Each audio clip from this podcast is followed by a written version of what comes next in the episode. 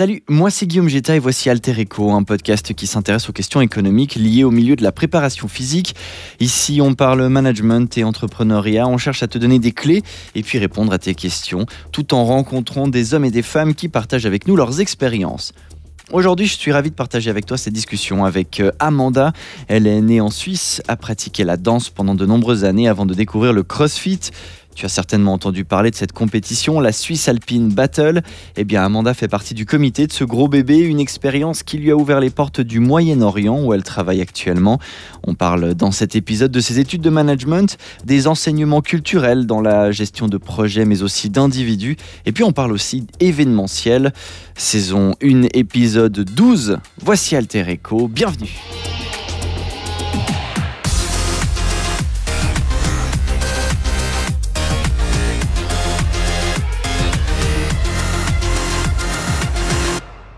Je m'appelle Amanda, j'ai 29 ans, bientôt 30. Le mois prochain, euh, je viens du Valais, de Montaix.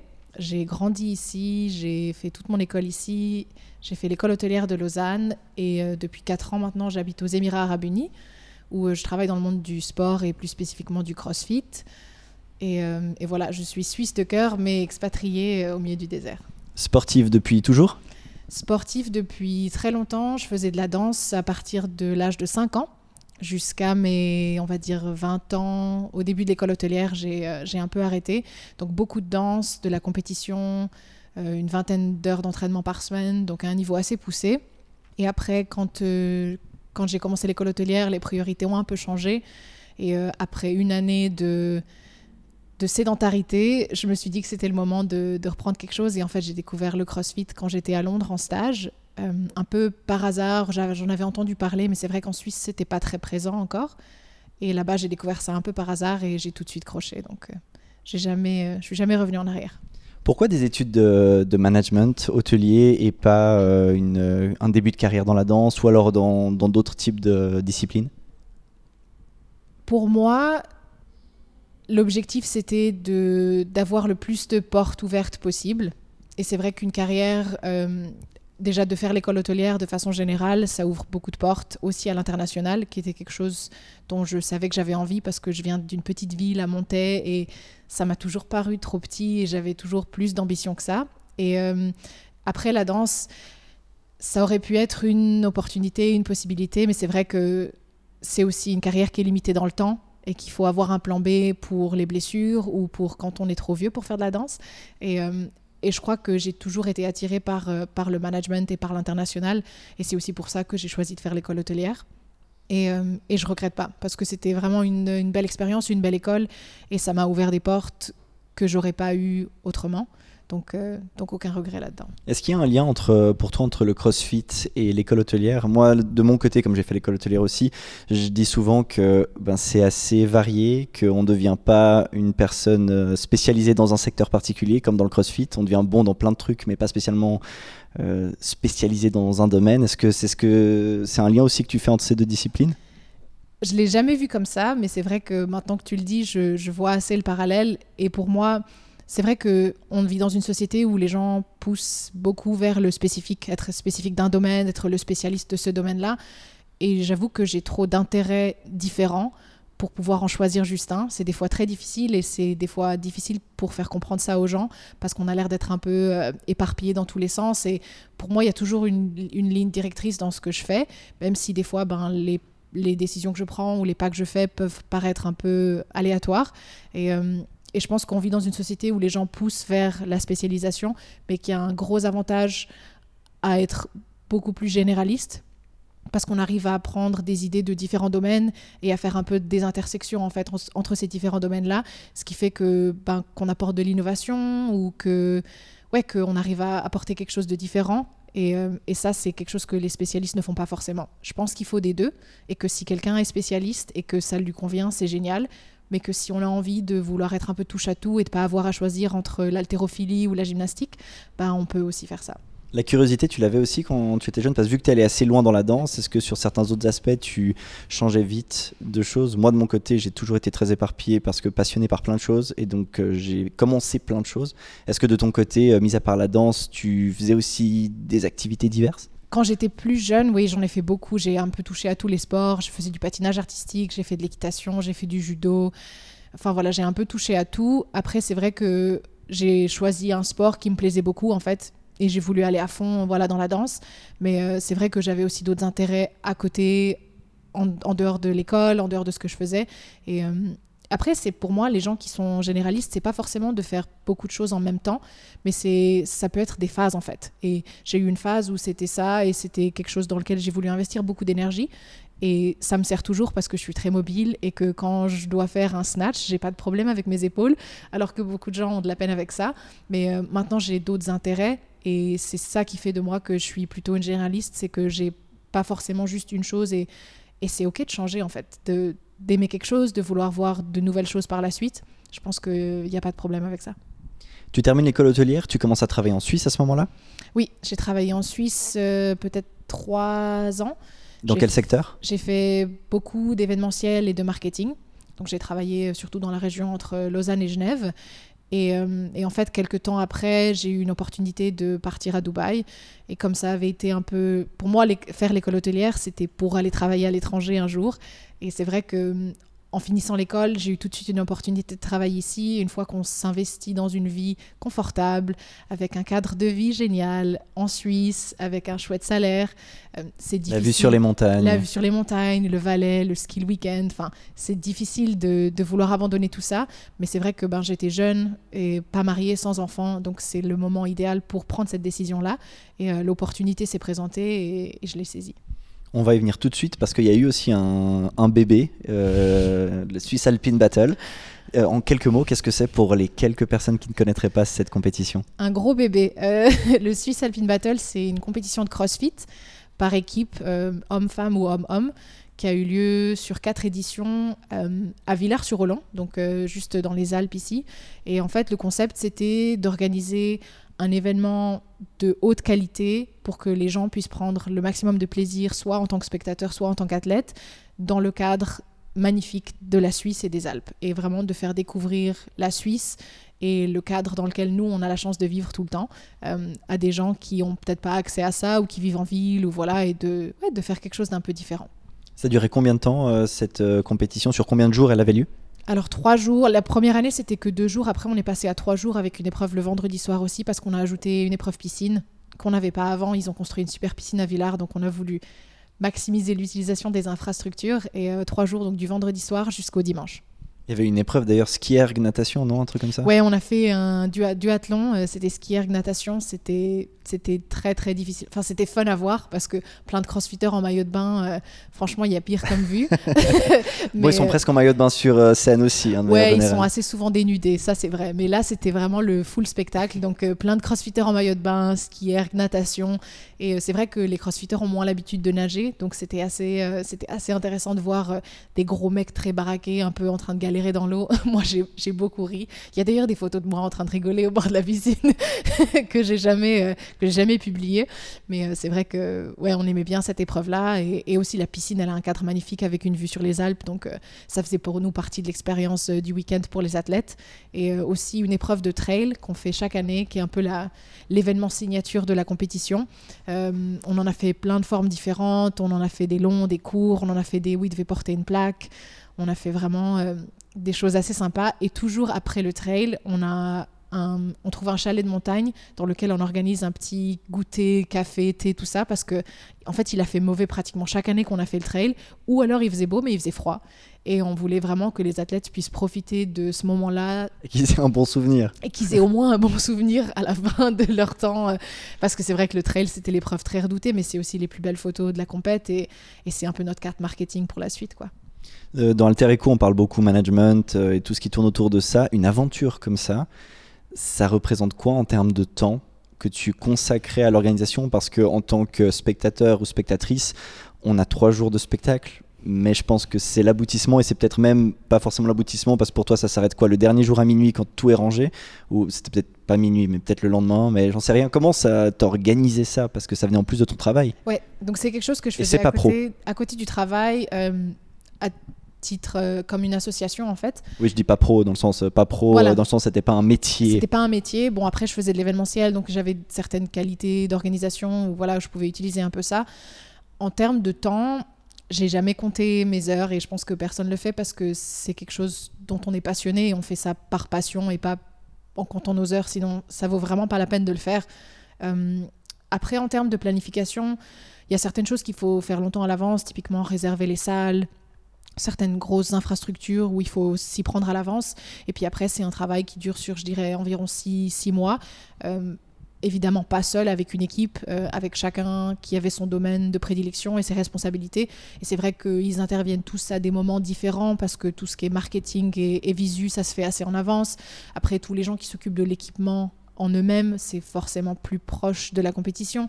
Euh, donc on avait un peu des pics d'activité différents, mais, euh, mais c'est vrai que sans une équipe solide et forte et des gens qui s'investissent, ben, toute seule, je n'aurais jamais pu le faire. Donc euh, c'est un gros travail, mais c'est aussi un travail d'équipe et c'est ça qui fait que c'est chouette parce que par la fin, on est tous très fiers d'avoir participé et d'avoir organisé ça, surtout quand le retour public et athlète est très positif, ben, ça fait du bien. Une compétition que tu as d'ailleurs pour les deux dernières éditions un peu chapeautée de l'étranger, parce qu'on y vient, donc tu es parti euh, pour Dubaï. Comment ça se passe pour toi au moment où tu pars pour Dubaï, où tu quittes ici, tu pars en te disant j'y vais aller euh, quelques mois, ou tu pars t'installer définitivement? Psychologiquement, je suis partie en disant à ma famille, je pars une année et je reviens, ou je, pars au moins un an et je vois comment ça se passe. Je pense que c'est assez naturel d'être anxieux et d'avoir un peu d'appréhension, et c'est plus facile de dire je pars mais je reviens dans un an que de dire je pars mais je ne sais jamais quand je reviens. Et euh, du coup, psychologiquement, c'était un peu la deadline que, que je m'étais donnée. Après, c'est vrai qu'après six mois sur place, on se rend compte qu'on vient d'arriver et que partir dans six mois, ça fait pas de sens. Et puis les choses se sont un peu mises en place, j'ai trouvé mon rythme de vie et euh, au final, je suis restée donc euh, quatre ans maintenant. Là-bas, tu es allée pour coacher C'était ton travail principal alors, à Dubaï oui, coach et euh, de l'événementiel aussi. Donc j'ai beaucoup travaillé avec le Dubai CrossFit Championship, qui sont d'abord les premiers à m'avoir euh, fait venir aux Émirats. Donc c'était ma première expérience euh, là-bas. Je suis arrivée un jour avant la compétition. Des gens que tu avais rencontrés grâce au Swiss Alpine. Au Swiss Metal, ouais. C'est un monde, enfin le monde de l'organisation des événements de CrossFit, c'est une petite communauté parce qu'il y a quelques gros événements, disons en Europe, et, et, en fait de par une compétition à Londres, The Athlete Games, j'avais rencontré quelqu'un qui travaillait au Dubai CrossFit Championship, et c'est un peu comme ça que que le lien s'est créé. Et d'ailleurs, on est toujours en bon contact parce que j'ai fini par faire quatre ans, enfin quatre éditions avec eux. Donc, euh, donc ouais, une super expérience. Et euh, donc j'ai déménagé là-bas à peu près six mois après y être allé pour la première fois. Et, euh, et ouais, coaching et événementiel. Le coaching, ça représentait la majeure partie de ton activité ou c'était plutôt événementiel? Je dirais plus de coaching au début. En tout cas, les deux premières années où j'étais à Dubaï, beaucoup de plus de coaching, un peu moins d'événementiel, mais de nouveau par période parce que plus on se rapproche des compétitions, plus il y a de travail. L'événementiel, c'est assez cyclique comme ça où c'est pas toute l'année tout le temps plein. Donc c'est vrai que c'était un peu cyclique. Et là, après à Abu Dhabi depuis deux ans, je fais plus du tout de coaching, je fais pratique, enfin je fais que du management. Tu avais déjà quoi comme expérience de coaching au moment où tu débarques à Dubaï depuis la Suisse? Ouais, alors j'ai coaché en Suisse euh, pendant à peu près deux ans. De nouveau, pas à temps plein ou quoi que ce soit, c'était une activité externe. Je coachais au CrossFit Riviera, qui est la première box que j'ai joint en Suisse euh, après mon retour euh, d'Angleterre. Et euh, je coachais là-bas. Je faisais aussi beaucoup de. Nous, on appelait ça les fondamentaux, les séances d'intro pour les nouveaux. C'est vrai que c'est toujours chouette de voir les nouveaux arriver au CrossFit. Et, et c'est difficile de coacher ces séances-là parce qu'on a vraiment de tous les niveaux, de tout. Enfin, ouais, c'est c'est compliqué euh, et, j'ai fait ça pendant deux ans, mais de nouveau à côté du travail, donc à côté du Swiss Alpine Battle et à côté de, du travail, des heures, euh, des heures de coaching. Donc là, tu arrives à Dubaï, un pays où la culture est quand même très différente de, notre Suisse. Comment est-ce que ça s'organise pour toi? Quand tu rentres dans ce, dans ce nouvel environnement, ça représente quoi pour toi en termes de différence? Il fait très chaud. Quand j'ai débarqué là-bas, j'ai déménagé au mois de juin, qui est donc la période ah où il commence à faire très chaud. Et en plus, j'ai déménagé en plein milieu du ramadan, donc le mois où les gens ne mangent pas et ne boivent pas durant toute la journée. Et j'avoue que ben déjà, c'est un gros choc culturel de débarquer à cette période-là parce que tout est fermé la journée. C'est un peu différent maintenant, mais à l'époque, c'était comme ça. Donc tous les cafés, tous les restaurants sont fermés toute la journée.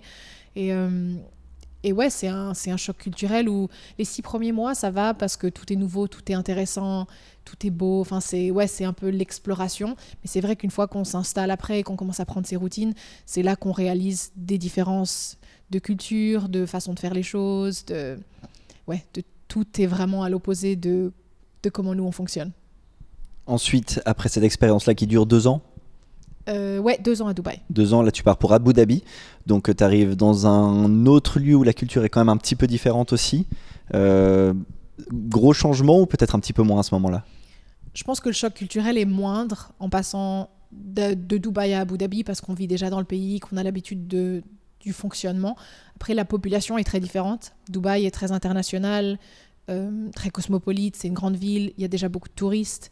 Euh, et il y a beaucoup de va-et-vient de gens, de gens qui arrivent, de gens qui partent. À Abu Dhabi, la population locale est beaucoup plus présente et du coup on a vraiment plus l'impression de s'immerser dans la culture émirati, euh, de découvrir leur mode de vie, de découvrir des choses plus traditionnelles.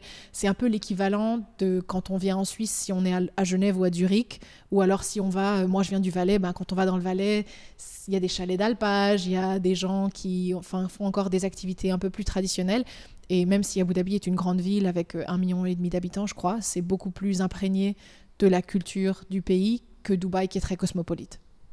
Dubaï et Abu Dhabi, c'est on est venu te chercher, non? Oui. Alors on m'a, j'hésitais à rentrer en Suisse en fait parce que j'habitais avec des amis qui eux retournaient en Europe et c'est vrai qu'on habitait ensemble donc on avait notre vie euh, bien organisée et puis euh, et puis on est venu me chercher pour me proposer un job à Abu Dhabi en management qui était aussi un peu bah, ma formation de base et ce vers quoi j'avais envie de m'orienter. Donc, euh, je dois avouer qu'au début, j'avais pas très envie d'aller à Abu Dhabi parce que c'est plus petit, que c'est plus calme et que quand les gens de Dubaï regardent un peu Abu Dhabi comme la campagne. Ah, ok. voilà. Et du coup, euh, c'était ouais, bon, la campagne, j'ai pas très envie de déménager. Et en fait, euh, je me suis dit, bah, pourquoi pas, j'ai rien à perdre, j'essaye. Si ça se passe bien, je reste. Et si ça se passe pas, ben, je, je regarde autre chose ou je rentre. Et au final, je regrette vraiment pas d'être partie parce que j'ai découvert beaucoup plus la culture du pays en étant là-bas que ce que j'avais découvert à Dubaï. Il y a une histoire de réseautage du coup assez intéressante dans ces deux expériences, que ce soit Dubaï ou que ce soit Abu Dhabi. Est-ce que le réseau de ton côté, c'est quelque chose que tu cultives? L'épisode qui est sorti la semaine dernière, euh, on parle un peu de réseautage justement. De ton côté, est-ce que c'est quelque chose que tu as appris à cultiver? C'est quelque chose que tu cultives au quotidien ou alors absolument pas? C'est genre des opportunités qui s'ouvrent, mais tu en es consciente qu'il y a cette histoire de réseau? J'avoue qu'à l'époque, euh, je le cultivais pas spécialement, dans le sens où ouais, je, je, faisais mon truc et euh, ça se passait bien. Et en fait, j'ai eu cette opportunité à Abu Dhabi parce que mes, mes boss actuels connaissaient le Swiss Alpine Battle parce que deux de leurs coachs étaient venus à la compétition. Donc euh, Jamie Green et Elliot Simmons étaient venus à la compétition. Ils en avaient parlé tellement en bien de l'organisation et tout ça, qu'ils avaient été bien reçus, que c'était très bien organisé. Et ils connaissaient la réputation de l'événement. Et en fait, c'est comme ça que j'ai été euh, embauchée chez eux. Et euh, donc inconsciemment, je savais que, que, ça fonctionnait comme ça, mais c'est pas quelque chose que je cultivais consciemment. Maintenant, je le fais beaucoup plus, simplement parce que je réalise la valeur de ça et que c'est important de le faire et que, et que j'aime ça aussi, que je rencontre de nouvelles personnes, que j'apprends des nouvelles choses et que bah, le réseau dans le monde dans lequel on vit aujourd'hui, c'est très important. Tu manages aujourd'hui une structure. Euh, comment elle se présente? Quels sont les, différentes, euh, les différents services que vous proposez? À quoi ressemble l'endroit où tu te situes? Alors, Vogue Fitness, c'est neuf salles euh, à travers tout le pays, mais principalement à Abu Dhabi. On a aussi une salle à Dubaï, une salle dans un autre émirat. Euh, c'est neuf salles et aussi des salles euh, qu'on manage qui sont des salles corporate, donc dans des, dans, des entreprises. Des, entre les mains de personnes du pays ou c'est des euh, investisseurs étrangers? Oui, expatriés. On a, ça c'est disons l'activité principale de Vogue Fitness. Après on a une division à côté qui est le Home Personal Training, donc des, des PT qui vont chez les gens pour faire des sessions à la maison, qui est pratique, qui est très apprécié parce qu'il y a quand même une séparation homme-femme qui fait que les femmes ne peuvent pas forcément toujours s'entraîner dans des salles mixtes et donc elles ont souvent de l'équipement à la maison. Et pour ça, c'est très pratique pour elles d'avoir quelqu'un qui vient euh, donner des séances à la maison. Et après, on a une toute nouvelle division qu'on a lancée euh, bah, durant le Covid qui est le, ça s'appelle VF Training. C'est en fait toute la vente en ligne d'équipements, de CrossFit, de matériel, d'accessoires, d'habits, de chaussures, enfin tout tout ce dont tu peux avoir besoin pour l'entraînement on a ça sur la plateforme. Des programmes aussi d'entraînement ou pas? Ça commence maintenant, on commence à faire ça. C'est vrai que initialement c'était très, c'est très fragmenté comme, euh, comme industrie. C'est très parce que les gens. Il y a beaucoup. Ouais, très beaucoup. Les gens s'identifient souvent à un coach en fait, et c'est pour ça qu'ils veulent travailler avec tel ou tel coach et donc à faire la programmation de tel coach. Donc c'est un peu plus difficile pour une grosse structure de vouloir capitaliser sur ça parce que les gens veulent le coach tel et tel. Après, ben, là, on essaye un peu maintenant de fédérer ça aussi. On vient de commencer, donc ça n'a même pas encore été lancé. Euh, donc à voir comment ça prend, mais c'est vrai que c'est plutôt une industrie, enfin pas une industrie, mais un domaine où les gens veulent travailler avec telle personne. Oui, je crois qu'en plus, euh, la jurisprudence Matt Fraser, avec son nouveau programme, euh, vient attester un peu de tout ça. Voilà. Je crois que c'est l'émeute. Toi, dans ta position actuelle, dans tout ça, tu, te situes où? Par rapport à Pardon, la question n'était pas du tout précise. ta position professionnelle dans cette structure Vogue Fitness, du coup alors, je manage euh, une de leurs salles et je m'occupe de toute la gestion du retail, donc des opérations en ligne, euh, à la fois aussi dans les salles, donc on vend du matériel dans les salles, mais tout ce qui est online, donc de l'e-commerce en fait, euh, qui n'est pas du tout mon domaine d'activité à la base. Mais c'est vrai que c'était un beau challenge et c'était chouette de monter un peu une nouvelle structure de rien en fait. Et, et ça marche très très bien, donc je suis bien occupée. Tu manages des gens aussi? Oui, j'ai une équipe de 12 personnes. Donc je manage cette équipe-là pour tout ce qui est du CrossFit. Et après, sur l'équipe euh, retail, on est quatre. Donc tu organises des plannings, tu dois gérer les évaluations des gens, tout ce genre de choses? Je fais un peu de tout. Est-ce que tu vois une différence euh, du coup au travers des différentes expériences que tu as pu avoir en Suisse, peut-être en travaillant dans des hôtels ou autres, dans l'événementiel, dans le management de certains individus et le fait de le faire maintenant à Abu Dhabi, est-ce qu'il y a une différence? Je pense que oui, parce qu'on travaille avec des gens de cultures différentes et que c'est important d'avoir cette sensibilité-là. Où, ben, en Europe, en Suisse, en tout cas, je travaillais qu'avec des gens du même background culturel. Et là, maintenant, c'est plus trop le cas. Donc, c'est vrai que on oublie des fois un peu que les gens en face ont peut-être des, des préférences différentes ou des modèles mentaux différents, où il y a des choses qui sont plus importantes pour eux et qui ne le sont pas forcément pour nous, simplement de la, de la façon dont on a été élevé. Et c'est vrai que d'avoir cette exposition-là à différentes cultures fait que on apprend à manager les gens de façon différente. Mais je pense que même ici, en fait, de manager tout le monde d'une façon parce qu'on vient tous du même pays, c'est pas forcément une bonne approche. Et je crois que cette expérience-là m'a beaucoup forcé à, développer un peu ce, ouais, ce quotient émotionnel où il faut apprendre à, comprendre les autres et à, gérer un peu ça d'une façon ouais, c'est beaucoup plus subtil. Et c'est vrai qu'il y a des cultures où les gens sont très francs et très directs, comme en Suisse, on l'est assez. Et par exemple, la culture du Moyen-Orient est très peu comme ça, en fait. On dit pas forcément ce qu'on pense et on le dit surtout pas en face des gens, en fait. Donc c'est vrai que c'est des fois difficile de lire entre les lignes et de naviguer un peu tout ça, mais je pense que ça permet de grandir aussi et de pouvoir mieux s'adapter et d'être plus flexible après quand on, quand on gère euh, n'importe qui.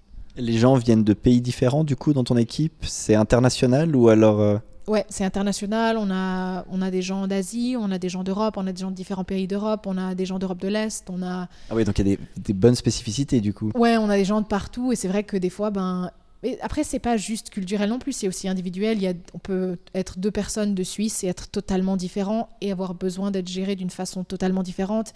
Il y a des gens qui ont besoin d'être euh, micromanagés, de savoir exactement ce qu'on attend d'eux.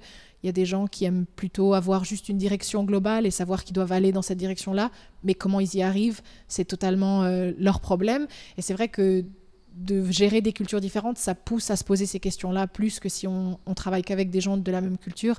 Mais je pense que même si je reviens en Suisse, j'aurais pas la même approche en gérant les personnes. En fait, c'est vraiment de d'essayer d'individualiser les gens pour qui ils sont, comment ils fonctionnent, euh, qu'est-ce qui les fait, qu'est-ce qui les motive, qu'est-ce qui les fait se lever le matin, comment est-ce qu'ils vont arriver à un résultat, parce que pas tout le monde a la même approche en fait. Ça doit être très enrichissant du coup, oui. Euh, une question que je t'ai posée en préparant cette émission et je suis obligé de te la poser ici parce qu'on en a parlé avec Marie, on en a parlé avec différentes personnes, mais est-ce que tu sens une différence aussi? Tu as mentionné la place de la femme qui est gérée différemment, en tout cas dans, dans les rapports hommes-femmes et dans la société là-bas.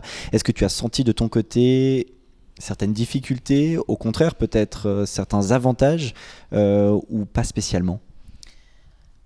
Alors, comme je l'expliquais avant l'entretien, j'ai jamais considéré que j'allais être traitée différemment parce que je suis une femme. Au contraire, en fait, j'ai toujours estimé que j'étais aussi capable qu'un homme de faire n'importe quelle tâche. Et c'est aussi ça que le CrossFit apporte à une femme, cette espèce de force physique qui fait que on se sent en fait euh, aussi capable que n'importe quel homme de faire les choses. Euh, après, dans la culture là-bas, j'avoue que d'être une expatriée, il y a aussi moins d'attentes culturelles par rapport à si j'étais de la même religion ou de la même culture où il y a certains, certains codes qui font que les femmes, des fois, sont moins libres de faire certaines choses. En étant expatriée, ils ont moins d'attentes par rapport à moi euh, sur ces choses-là. Donc j'ai beaucoup plus la liberté d'être euh, qui j'ai envie d'être et de faire les choses comme moi j'ai envie de les faire. Mais c'est vrai que j'ai jamais, même en Suisse, eu cette impression de... Et c'est peut-être naïf parce que je suis peut-être traitée des fois différemment parce que je suis une femme. Mais je pense que si je viens et et je me présente d'une façon où je présente pas ça, ben les gens auront moins tendance à penser ah tiens je gère avec une femme ou c'est une femme. Par exemple en gérant le Swiss Alpine Battle, ça m'a jamais effleuré jusqu'au jour où on m'a dit euh, en tant que femme organisatrice de CrossFit euh, d'événements CrossFit, euh, comment est-ce que vous et je me suis dit ah tiens c'est vrai ça m'a jamais ça m'a jamais effleuré l'esprit en fait. Entre le moment où tu as commencé à coacher, du coup, vu qu'on euh, remonte quelques années, et aujourd'hui où tu manages une équipe, comment, et en plus en étant passé par trois pays différents, sans compter euh, ton observation globale du, marché en général, comment est-ce que tu, ta perception du milieu du fitness en général a évolué? C'est une très bonne question. Euh, en débutant le CrossFit, je pense qu'on a tous cette phase lune de miel dont tu parlais tout à l'heure, où euh, le CrossFit, c'est tout ce qu'on fait, c'est tout ce qu'il y a, on est à fond, on est super intéressé, euh, nos temps, nos PR et tout ça. Et j'avoue que ben, maintenant, j'en fais depuis 6 ou 7 ans. J'ai une approche beaucoup plus, euh, je vais dire une relation beaucoup plus saine avec le CrossFit, dans le sens où c'est un outil qui me permet de faire d'autres choses et de faire des choses aussi en dehors de la salle. Et c'est pour ça que je, je, valorise vraiment cette méthode d'entraînement parce que je me sens bien et que je me sens en forme et que ça m'aide. Et je crois que de façon générale, on voit aussi un peu ce mouvement où les gens sont je veux pas dire moins compétitifs, mais ils font ça par plaisir et pour être en forme et pour être en bonne santé et pas forcément avec un objectif de compétition derrière ou avec un objectif de performance particulière. Ça devient un peu plus démocratisé et je pense qu'il y a une séparation qui se fait entre le crossfit en tant que sport et le crossfit en tant que méthodologie où le 1% des gens vont faire du crossfit comme sport et faire de la compétition et aller au CrossFit Games et le membre lambda qui a un travail à plein temps qui a une famille et qui vient au sport quatre fois par semaine a des attentes et des envies qui sont totalement différentes. Et moi, je vois ça dans la façon dont on coach les gens. S'il y a des gens qui n'arrivent pas à faire d'overhead squat parce qu'ils n'ont pas la mobilité, je ne vais pas à tout prix les forcer à faire un overhead squat alors qu'ils n'y arrivent pas en fait. Je vais dire ben aujourd'hui pour toi c'est front squat et puis je vais te donner des exercices à faire à la maison pour que ta mobilité elle s'améliore mais tant qu'on n'y est est pas ça vaut pas la peine de forcer un mouvement dont ils n'ont pas besoin dans la vie de tous les jours. Je préfère qu'il fasse une bonne session de squat, qui va plus lui servir quand il va aller faire une marche en montagne avec sa famille, plutôt qu'un overhead squat qui se transfère très peu dans la vie de tous les jours. Est-ce qu'au niveau euh, de, la, différence des pays, tu sens une, approche et une demande différente euh, de la population? Je dis par exemple, euh, je ne sais pas, ici on est peut-être un pays qui historiquement le sport est un peu plus présent, mais sport en général, pas sport crossfit, et du coup le crossfit apporte une corde de plus à un arc. Comment est-ce que comment est la demande en fait du côté d'Abu Dhabi? Est-ce que tu vois en fait une différence entre le côté plus occidental et peut-être là où tu te situes?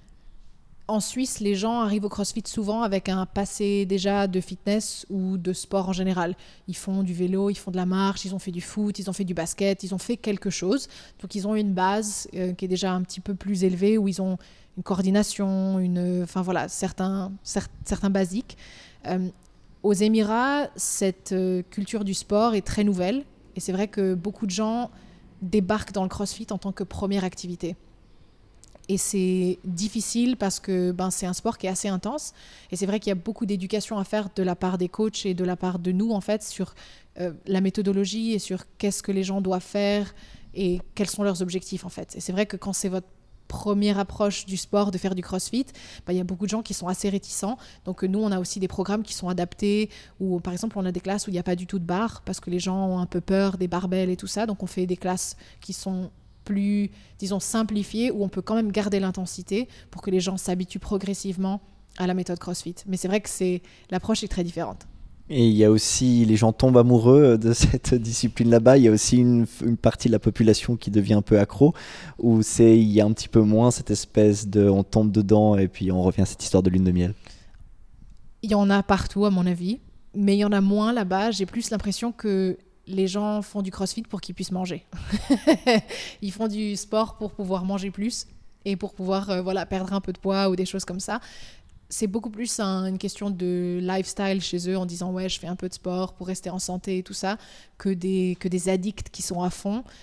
Dans la population locale, c'est plus rare. Ça arrive, mais c'est vraiment pas le. Ils ont une approche assez, je dirais, balancée de leur entraînement. C'est une facette de leur vie, mais j'ai rarement vu des gens chez qui ça devenait le focus principal de tout ce qu'ils font en fait. Et puis je peux les comprendre parce qu'on mange bien là-bas quand même. On mange très bien. On mange beaucoup. Toi, tu observes beaucoup le marché en général du fitness, de la santé, etc. Comment est-ce que tu vois son évolution dans les prochaines années?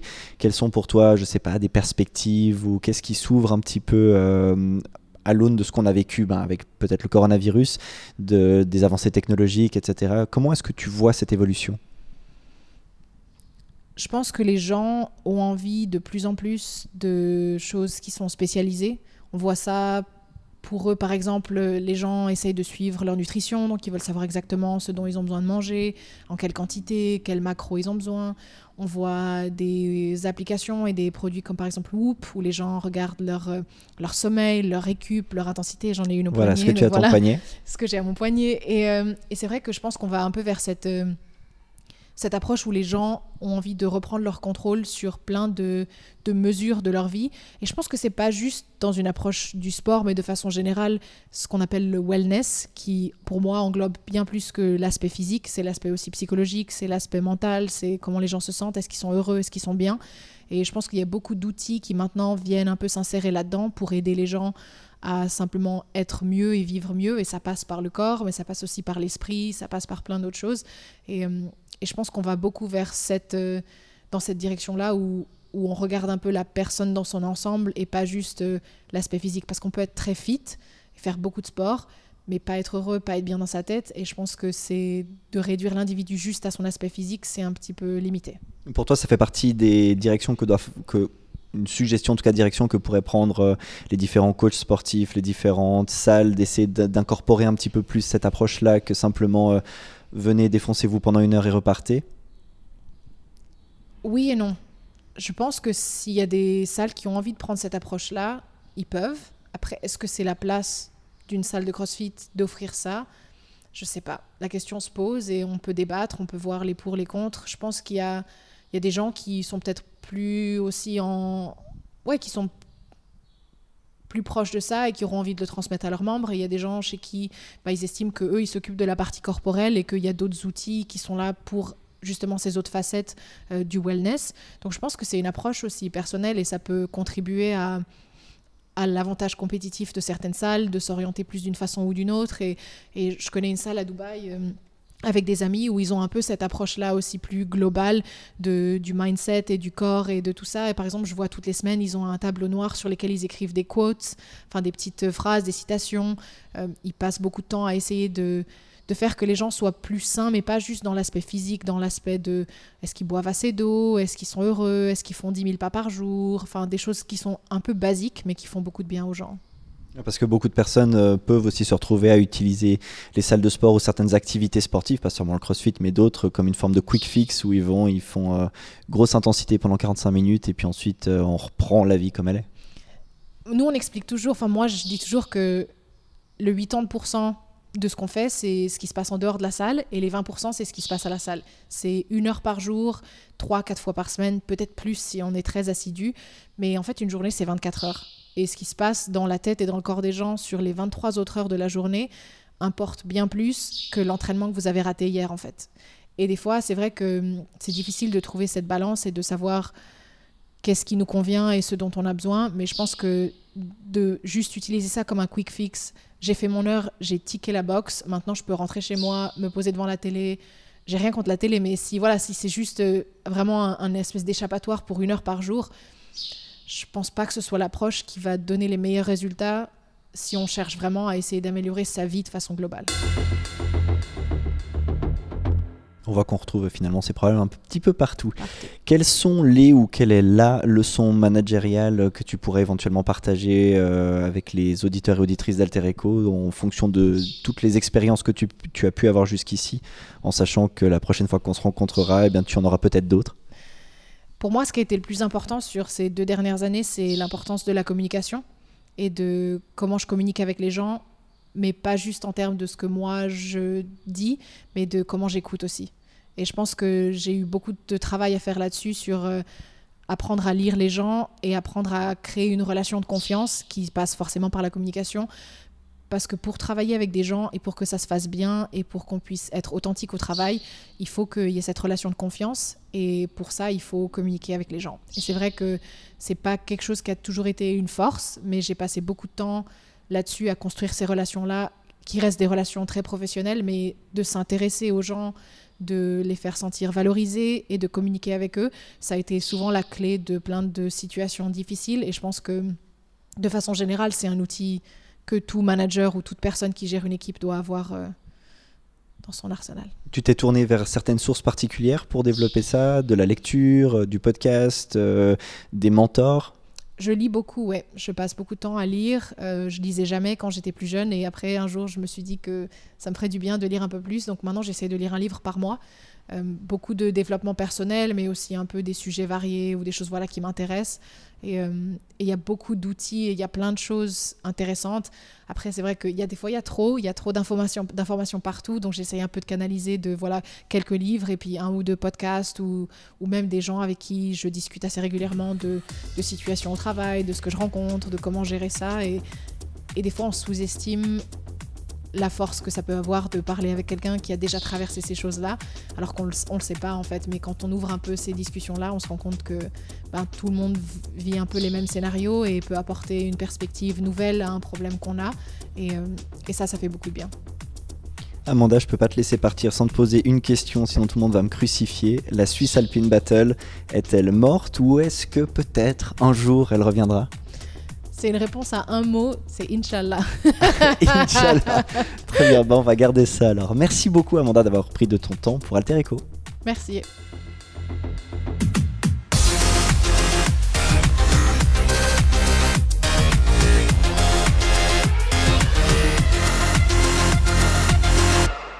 Merci beaucoup d'avoir écouté Alter Echo. Tu peux me retrouver sur Instagram, bien sûr. N'hésite pas à me dire ce que tu penses de ces épisodes, mais aussi à me dire ce que tu souhaiterais entendre, les pistes à explorer et puis les questions managériales essentielles à tes yeux. Surtout, abonne-toi pour ne rater aucun épisode. Tu peux d'ailleurs hein, soutenir ce projet en le partageant avec tes proches, ainsi que sur les réseaux sociaux. On se voit tout bientôt. Merci beaucoup pour ta fidélité. C'était Alter Echo. Salut